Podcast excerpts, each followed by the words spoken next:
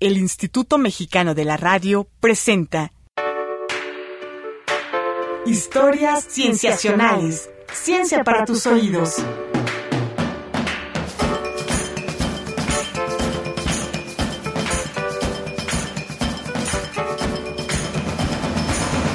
Bienvenidos a Historias Cienciacionales. Mi nombre es Víctor Hernández y esta vez tenemos un programa especial. Nos encontramos con el doctor Miguel Alcubierre Remoya. Él es físico e investigador del Instituto de Ciencias Nucleares de la Universidad Nacional Autónoma de México. Ha pasado años tratando de estudiar y solucionar a través de simulaciones computacionales las ecuaciones de la relatividad general formuladas por otro gran físico, Albert Einstein. ¿Qué tal, Miguel? ¿Cómo estás? Bien, gracias. Buenas tardes. Muchas gracias por estar acá con nosotros. Gracias a ustedes por la invitación. Con mucho gusto. Gracias, gracias. En camino también nos acompaña Rodrigo Pacheco. Hola, ¿qué tal? Parte del equipo de historias cienciacionales. Y vamos a platicar sobre ciencia ficción. Sabemos que tú eres un, un fan de la ciencia ficción.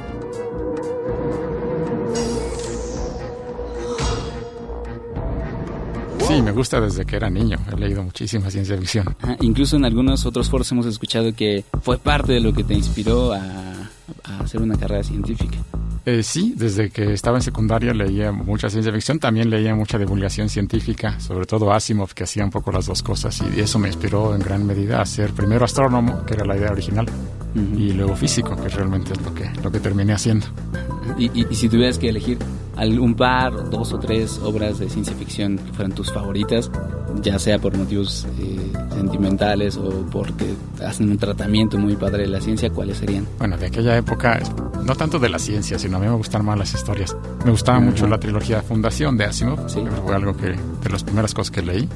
Y luego eh, Ray Bradbury, y sobre todo las crónicas marcianas.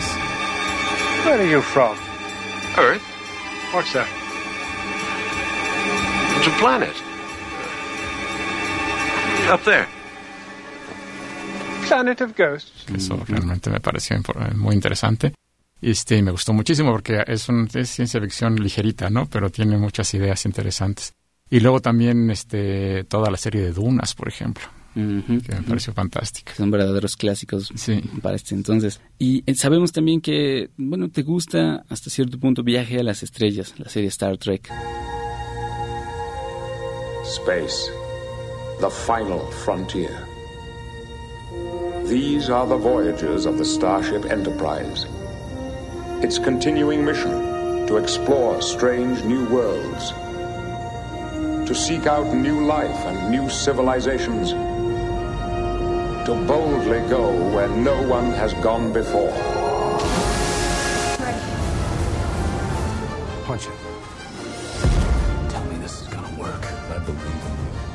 Me gusta, sí, la, la veo y la he visto desde que era niño también y la veo con cierta frecuencia. Ahorita ya no hay nada al aire, pero este, cuando ha habido, pues la he visto con mucho gusto. Y sabemos que en algún momento representó para ti más que una serie de televisión. ¿no? Es- Estamos refiriéndonos un poquito a la inspiración que tuviste para desarrollar el concepto del Warp Drive. Sí, en, en algún momento ya, ya tiene 20 años, o, o está un poquito más, a principios de los 90. Este, algún día viendo un capítulo de, de Viaje a las Estrellas, sobre todo de la, de la nueva generación, la que tenía a Picard, Jean-Luc Picard, me inspiró para hacer una, un cálculo en relatividad general sobre qué habría que hacerle al espacio-tiempo para poder viajar más rápido que la luz, cómo habría que deformarlo, porque en, en Viaje a las Estrellas siempre hablan de la proporción warp, está la propulsión warp, de cómo moverse, para moverse más rápido que la luz, pero claro, nunca dicen qué es, ¿no? O sea, es ciencia ficción. Pero la palabra warp viene de curvatura en inglés.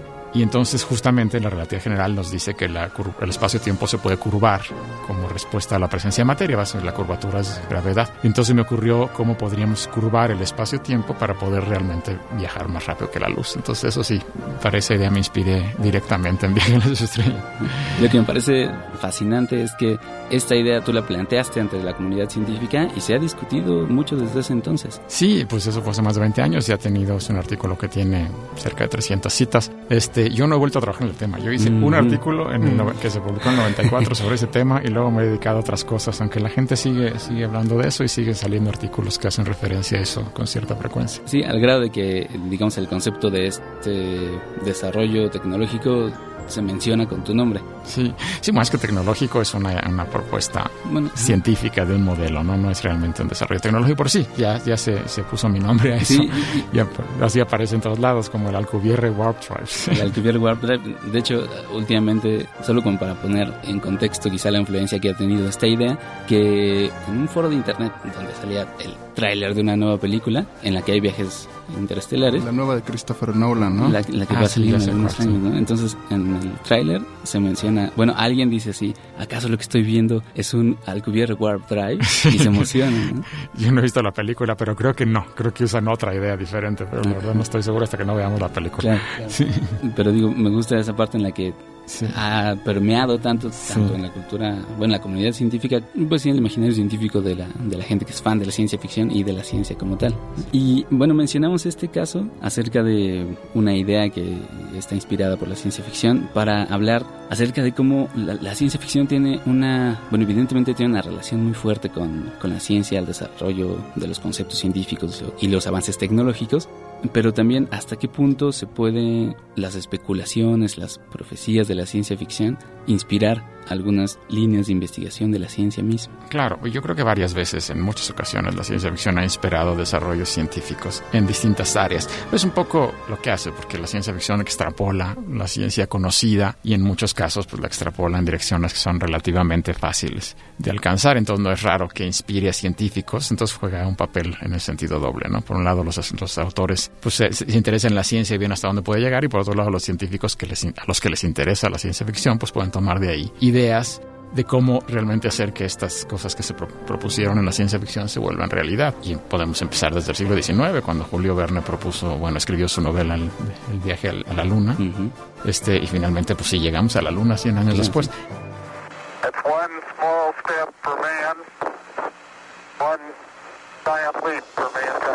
No exactamente como lo decía Julio Verne, pero en, muchos, en muchas cosas sí. O sea, Julio Verne, muchas de las cosas que escribió eran correctas, no todas desde luego, pero este sí inspiró a la gente a pensar en que sí sería posible ir, a, ir al espacio. También tiene la novela 20.000 leguas del viaje submarino, donde pues, hay un submarino, ¿no? Este, que en esa época eran completamente imaginarios y hoy en día tenemos submarinos que son esencialmente lo que él se imaginaba o muy similares. E- En ese caso es lo que llamamos ciencia ficción dura, ¿no? Él, él- él utiliza la ciencia de la época, extrapola relativamente poco, o sea, pensando muy en serio qué se puede hacer con lo que él conoce de ciencia, con lo que se conoce de la ciencia de la época, y entonces llega a, este, a propuestas que realmente son viables de manera muy cercana.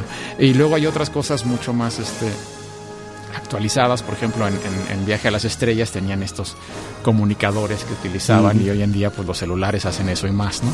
La viva imagen. Ellos se imaginaban estos comunicadores en el siglo XXIII y los teníamos desde principios del siglo XXI y son mejores. ¿no? Sí.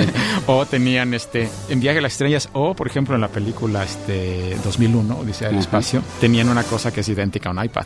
Mm. O sea, en- yo me acuerdo de 2001 tenían una cosa que era un iPad, ¿no? Y con eso se comunicaban y veían cosas y este y está en la película que es de 1967, creo. Ajá, y, y- 68, y era exactamente un, un iPad, ¿no? Y yo creo que es- también vino de ahí. Yo estoy casi seguro que, que, que Steve Jobs seguramente se inspiró un poco en esas cosas para producir el iPad que conocemos el día de hoy. Entonces sí hay un juego, ¿no? En entre, entre propuestas en la ciencia ficción y este y cosas que luego se, se investigan o se desarrollan, sobre todo a nivel tecnológico. Ahora no siempre ocurre, ¿no? También Sí. luego la, la gente luego dice cualquier cosa que nos podamos imaginar es posible, no es cierto. o sea, la naturaleza es como es, no es como queremos que sea. Entonces habrá cosas que se le ocurran a uno en ciencia ficción que resultan imposibles, ¿no? Por ejemplo, los viajes en el tiempo, lo más probable hasta donde entendemos de física hoy en día es que sean imposibles. Pero son historias muy bonitas. ¿no?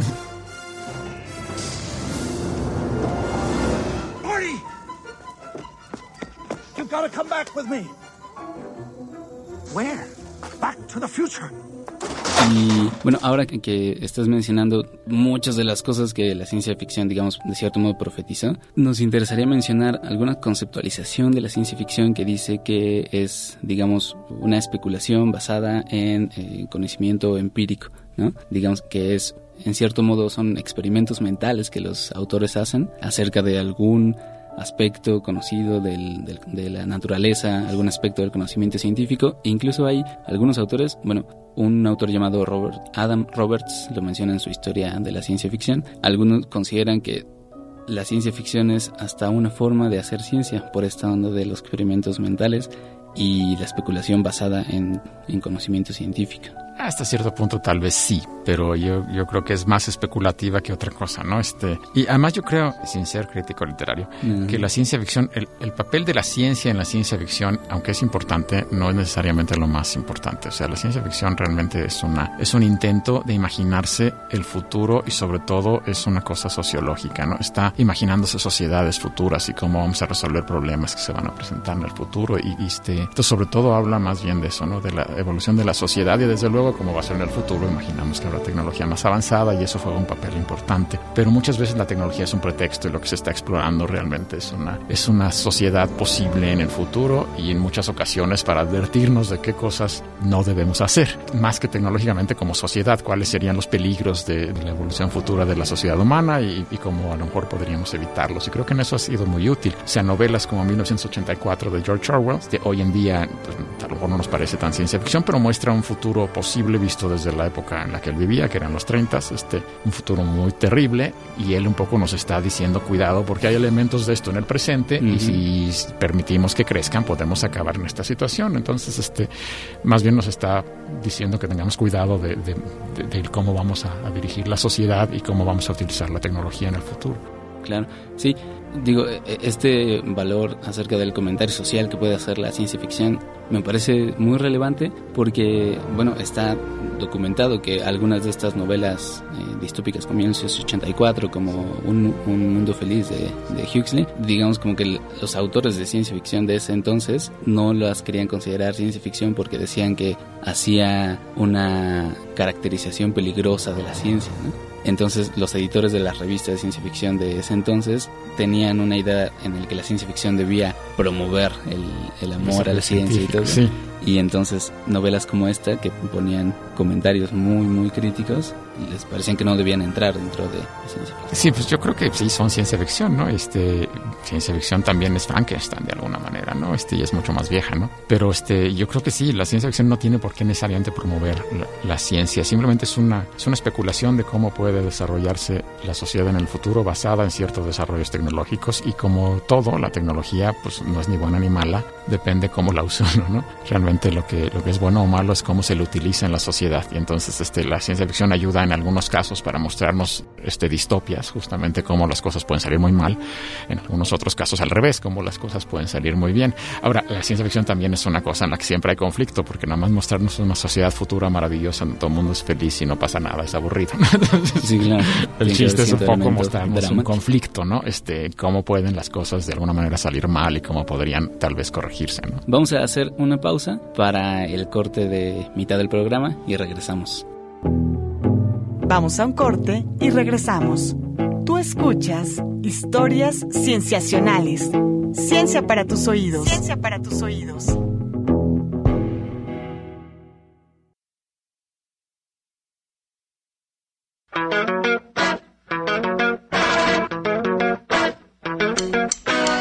Estamos de regreso en Historias Cienciacionales. Ciencia para tus oídos. Ciencia para tus oídos.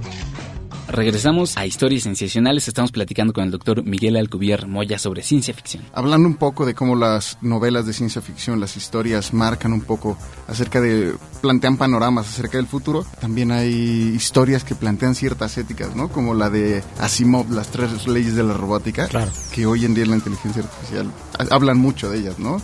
Sí. Pues ahora no hemos llegado ni de lejos a lo que especulaba este, Asimov con los robots, pero sí plantea ya problemas en los que nos podríamos estar, los que nos podríamos enfrentar cuando tenemos máquinas tan inteligentes como nosotros, que son más fuertes que nosotros, porque el chiste de un robot es justo que pueda hacer trabajos que nosotros no podemos hacer. ¿Y cuál sería la manera de controlarlos en caso de que quisieran, por ejemplo, rebelarse o actuar en contra nuestra? Entonces Asimov plantea esta, esta posible solución, que es muy interesante, lo de las tres leyes de la robótica. Yo veo difícil cómo se podría implementar ¿no? claro. en, la, en la realidad pero este pero como idea es una idea muy interesante no y maneja entonces y él lo pone un poco para justamente romper con la idea que venía un poco de antes de que los robots necesariamente iban a ser malos y la inteligencia artificial nos iba a destruir y entonces él pone, hay manera de a lo mejor controlarla y que no nos haga daño. Entonces sí, es desde luego una cosa bien interesante, ¿no? Sí. O, o, también los protocolos de, en, en caso de contacto extraterrestre que ahora tenemos. Eso es mucho más interesante porque creo que es más realista. No que los robots no sean realistas, yo creo que también los robots en algún momento existirán robots como se los imagina Asimov, a lo mejor no muy pronto, pero contacto con eh, inteligencia extraterrestre creo que es inevitable. ¿Cuándo ocurrirá? Pues no lo sé. En una de esas ocurre en el siglo XXI.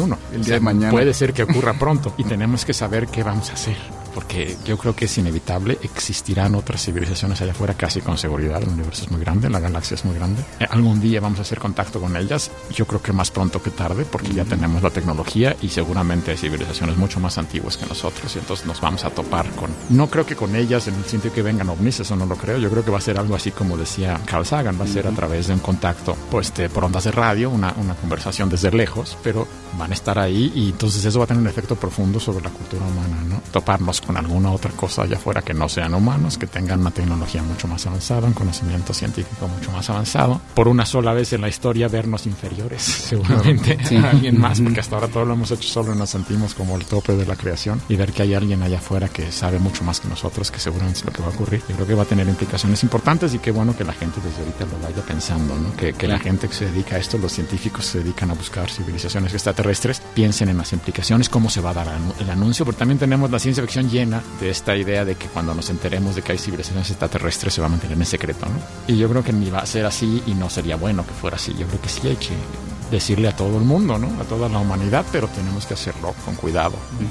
Sí, habrá que ver cuál de todos los escenarios que ya se han planteado en toda la literatura, películas y series termina siendo el más acercado a, la, realidad. Probablemente lo más probable es que sea algo que quizá ni siquiera nos imaginamos. Sí, claro, luego, luego lo, sabemos, pero afortunadamente muchos de los autores de ciencia ficción lo han pensado y hay muchos, como tú dices, muchos escenarios posibles que ya se han planteado y de alguna manera estudiado. Y además hay científicos reales hoy en día haciendo eso, o sea, hay, hay grupos de investigadores tratando de buscar civilizaciones extraterrestres allá afuera con radiotelescopios y buscando señales que sean claramente artificiales, se llama SETI, ¿no? El programa de búsqueda de inteligencia artificial, perdón, de inteligencia extraterrestre, no artificial. Este, entonces sí, ellos también seguramente han pensado mucho en estas cosas. Como la investigadora de la película, de la novela Contacto, de Carl sí, Sagan. Exactamente. De hecho, ella está basada en una investigadora real que se llama Jill Turner, que, que trabaja justo en SETI. Y Carl Sagan la conocía y se inspiró en ella, le cambió el nombre, claro, en la novela, pero estaba inspirado en una persona real. Y es interesante este caso en el que científicos trabajan en programas, eh, perdón, autores de ciencia ficción trabajan en programas científicos me viene a la cabeza eh, recientemente, bueno, hablamos de la década pasada, un foro que realizó la NASA acerca de la terraformación de Marte, en el que participaron Arthur C. Arthur C. Clarke y Kim Stanley Robinson, que escribió una trilogía Sí, la sobre trilogía de Marte, la sí. trilogía de Marte, ¿no? Ellos participaban en el foro acerca de una posibilidad real patrocinada Sí, por la ellos NASA lo han pensado con Marte. cuidado desde hace décadas desde el punto de vista de la ciencia ficción y hoy en día hay científicos profesionales pensando también cómo se podría hacer, ¿no? Terraformar, terraformar Marte es una posibilidad real en el futuro, digamos en los próximos siglos o a lo mejor milenios, porque terraformar un planeta no es cuestión de 10 años, es, es una cosa que probablemente tomaría un mínimo de mil años, si no es que más, sería un programa a muy largo plazo, pero es factible. Pueden revisar nuestro programa de Marte, que hablamos de terraformación. justo Sí, uno de nuestros Marte. primeros, exactamente. Y bueno, hablando quizá de, de nuestro programa, de que intentamos hacer divulgación científica atractiva y entretenida, gustaría preguntarte qué opinas tú acerca de cuánto puede aportar la ciencia ficción, o hablando de todo el rango posible de, de- ciencia ficción que hay, para la difusión del conocimiento científico o quizá para la difusión de, del interés por la ciencia o de un pensamiento científico. Eh, Yo creo que puede ayudar mucho, pero depende mucho cómo se haga, ¿no? Porque hay ciencia ficción buena y ciencia ficción mala. Incluso dentro de la ciencia ficción buena hay la que realmente no le interesa ser demasiado precisa en cuanto a la ciencia y hay a la que sí. Entonces también hay que tener cuidado porque muchas veces la ciencia ficción hace las cosas mal, sabiendo que están mal y la gente se queda con ideas equivocadas, ¿no? Por ejemplo, mucha gente está segura que vamos a viajar más rápido que la luz porque todos los programas de ciencia ficción lo usan y eso todavía se ve difícil. O viajar en el tiempo se ve imposible. Este, pero hacen luego cosas mal como explosiones, típico explosiones en el espacio que suenan cuando sabemos que no suenan y todo el mundo sabe que no suenan, cualquier científico te lo dice, pero pues es menos espectacular para una Claro. película. Entonces lo hacen mal a propósito para hacerlo más espectáculo. Entonces a veces sí la ciencia ficción puede dar ideas equivocadas, pero cuando está bien hecha y cuando es muy sólida y cuando es sobre todo de la ciencia ficción esta que se llama dura, que justamente busca especular lo menos posible y utilizar lo más posible la ciencia conocida, yo creo que puede ser muy útil, ¿no? Esta película reciente de Gravity creo que en general lo hizo todo muy bien y creo que puede ser muy útil. También fue poco sensacionalista porque a la pobre protagonista todo le sale mal, básicamente. Entonces es una película en la que a uno le da miedo, ¿no? porque todo está, todo resulta terrible. Sí. Pero da una idea de este, de cómo es la vida en el espacio. De hecho, esa película esencialmente ya en muchos sentidos ya ni siquiera es ciencia ficción, porque básicamente todo lo que hacen allá arriba es real. Se sabe. este, ya están arriba los astronautas y están haciendo ese tipo de cosas, ¿no? Pero educa un poco de cómo son las cosas en el espacio y cómo pueden darse las cosas allá arriba en la Estación Espacial Internacional. Creo que está bastante bien hecha, ¿no? Este, otras cosas como Odisea del Espacio de los 60 estaba todo también muy bien basado en ciencia sólida creo que también ayudaba muy bien, excepto ya la parte final con los extraterrestres que ya eran bastante especulativas, pero todo el resto de la película era ciencia muy, muy sólida, ¿no? Y muy bien explicada, muy bien hecha. Entonces creo que sí, la ciencia ficción puede jugar un papel en eso, puede inspirar vocaciones científicas. No es lo único, porque yo además no a todos los científicos les gusta la ciencia ficción, yo conozco muchos que no les gusta nada porque justamente les parece poco serio, ¿no? Y ellos son científicos muy serios, que están bien. Este, pero este, Sí, hay- eh, hay- vemos otros a los que nos gustan. Claro, sí, hay, nosotros hemos escuchado científicos que dicen que su trabajo ya es lo suficientemente extraño como para necesitar cosas nuevas que puedan sacar de la ciencia ficción. Claro, yo creo que igual ayuda, ayuda a inspirar, este, eh, ayuda a ver por dónde nos gustaría ir. O sea, finalmente la ciencia ficción indica direcciones a las que por lo menos al autor y a la gente que los lee les gustaría que la, la ciencia fuera en esa dirección y en muchas ocasiones nos indica o nos da, nos inspira de por dónde podemos ir. A veces se equivoca, a veces lo agarra un poco chueco. Este, por ejemplo, una cosa que a mí me parece interesante es que la internet que conocemos hoy en día nunca fue predicha de manera correcta en la ciencia ficción. A muchos, a la mayoría de los autores se les fue por completo, como si o sea, simplemente pensaban en el año 2100 y la internet no existía. Todavía uno todo lo hacía por teléfono o lo hacía, o sea, no había internet. Y los pocos que sí la intuyeron, como por ejemplo Gibson en la novela Neuromancer de los 80s, tampoco es del todo así porque Gibson se imaginaba que nos íbamos a sumergir como una realidad virtual y en esa realidad virtual íbamos a interaccionar con objetos virtuales, este, muy tipo Tron, exacto. Y no es así. la internet de hoy en día no es así. Estamos sentados viendo la pantalla, buscando información, pero no estamos sumergidos en un ambiente de realidad virtual y, lo, y no veo fácil que eso ocurra porque hace, no hace falta, ¿no? Y podemos explotar la internet sin hacer eso. Entonces tampoco la encontró del todo, del todo bien, pero por lo menos imagino que era posible para la mayoría, ni siquiera lo vieron venir. Sí, ¿no? ni, ni el advenimiento de Internet, ni todos los cambios sociales, culturales que ha traído. Ahora que hablas de también de, de cómo hay algunos que no la, hay algunos investigadores que, no leen la ciencia ficción, no les gusta.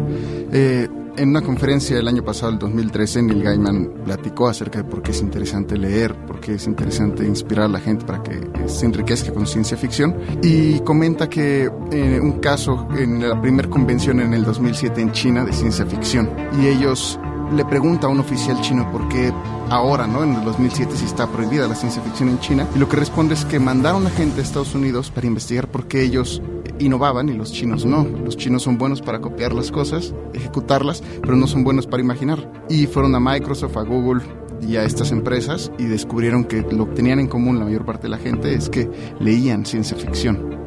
Entonces, leer en general, ¿no? En ciencia ficción en particular, pero leer en general es bien importante porque te muestra otros mundos, ¿no? Y te muestra leer cualquier cosa te pone en los, en los pies de otra persona, entras en los, en los pies del personaje, de los autores, entonces te imaginas otras vidas y eso te ayuda a ser más empático con, con la gente. Y leer ciencia ficción también porque te muestra cómo podría ser el mundo en el futuro, a dónde podemos aspirar y a dónde no nos gustaría llegar. Y entonces se da una perspectiva del futuro muy interesante. Y la ciencia ficción también ha jugado un papel social importante, yo creo, desde, desde hace mucho y sobre todo en televisión, porque en televisión llega más gente, ¿no? En, en la, en la ciencia ficción escrita eh, llega menos gente, pero en televisión llega mucha gente. Y por ejemplo, Viaje a las Estrellas tenía muy claro esto, ¿no? Gene Roddenberry, que era el productor de Viaje a las Estrellas, le quedaba muy claro que su programa estaba tratando de educar a la gente y llevarlos a una visión de un futuro más armonioso y mejor. Entonces Viaje a las Estrellas era muy utópico. ¿no? Y él a propósito, por ejemplo, estamos hoy, hoy en día ni lo pensamos, pero es, la serie original es de 1964, 65 o por ahí. Y él tenía en su nave espacial en el puente, sí, bueno, el capitán era gringo y todo el mundo dice, sí, claro, los gringos, sí, pero el capitán era gringo, pero el primer oficial era un extraterrestre de orejas puntiagudas y el, el que manejaba la nave era un japonés y el otro era un ruso. Estamos hablando de plena, plena Guerra Fría y él tenía un ruso que manejaba la nave y un, y un gringo que la controlaba. Y había una mujer en el puente y en los 60 las mujeres todavía no tenían puestos importantes. Y no solo era una mujer, era una mujer negra. ¿no? Entonces, él ya estaba hablando de que en el futuro a nadie le va a importar cuál es tu país de origen. Toda la tierra va a ser una sola y vamos a vivir todos juntos en armonía y ya no va a haber racismo. De hecho, el primer beso interracial que existe en toda la televisión de Estados Unidos es en Viaje a las Estrellas. Es un beso entre Kirk, el capitán, y Uhura, que es la, la la, la oficial de comunicaciones, que era negra. Entonces, la primera vez que un, un hombre blanco y una mujer negra se besan en televisión en, Estados Unidos es en Viaje a las Estrellas. Él está mostrando un futuro en el que las cosas pueden ser distintas, ¿no? Y un futuro en el que ya no va a haber guerras en la Tierra. Entonces, estas cosas yo creo que son muy interesantes porque cuando leemos eso nos podemos imaginar que el futuro puede ser diferente. Yo sí creo que muchos de los conflictos que tenemos hoy en día en la Tierra, como vemos en el Medio Oriente y el fanatismo religioso y los, este, los terroristas, no sé qué, yo creo que si esta gente leyera y sobre todo leyera ciencia estas cosas no pasarían. Porque se den cuenta que no tiene por qué ser así. Que hay otras posibilidades que ellos ni siquiera se imaginan y no se las imaginan porque no leen y no leen estas cosas. Y claro que sí, un gobierno a lo mejor como China puede prohibir estas cosas porque les da miedo que si la gente lee se imagine una manera diferente de cómo podría ser su gobierno y entonces no les va a Claro. gustar. entonces sí, yo creo que tiene un papel importante a, a nivel social también. ¿no? Pues nos, nos gustaría mucho terminar con esta reflexión que haces, porque se nos terminó el tiempo, pero te agradecemos muchísimo por esta charla tan interesante. Muchas gracias a ustedes por la invitación. Gracias, Miguel. Esto ha sido todo en este episodio de Historias Cienciacionales. Esperamos que les haya gustado esta charla. Agradecemos mucho al doctor Miguel Alcubierre Moya por haberla tenido con nosotros. Si quieren saber más sobre los temas, si quieren contactarnos, hacernos cualquier comentario, nos encantaría saber de ustedes. Pueden encontrarnos en las redes sociales, en Facebook, Tumblr y WordPress como Historias Cienciacionales, en Twitter como arroba cienciacionales, todo con C, y en el correo como historiascienciacionales arroba gmail.com. Participaron en la realización de este programa Marcela Montiel en la edición y Carolina Durán en edición y diseño de audio, Roberto Portillo en edición y grabación y Manuel Compatitla en los controles técnicos. Les agradecemos mucho. No se pierdan la siguiente semana otro episodio más de Historias Cienciacionales. El Instituto Mexicano de la Radio presentó Historias Cienciacionales. Ciencia para tus oídos.